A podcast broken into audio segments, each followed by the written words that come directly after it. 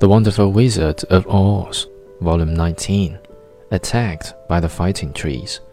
Chapter 6 I believe I would try it myself, said the woodman, and shouldering his axe, he marched up to the first tree that had handled the scarecrow so roughly. When a big branch bent down to seize him, the woodman chopped at it so fiercely that he cut it in two.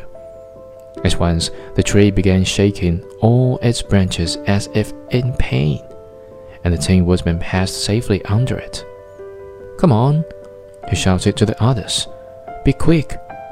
They all ran forward and passed under the tree without injury, except Toto, who was caught by a small branch and shaken until he howled. But the woodman promptly chopped off the branch and set the little dog free.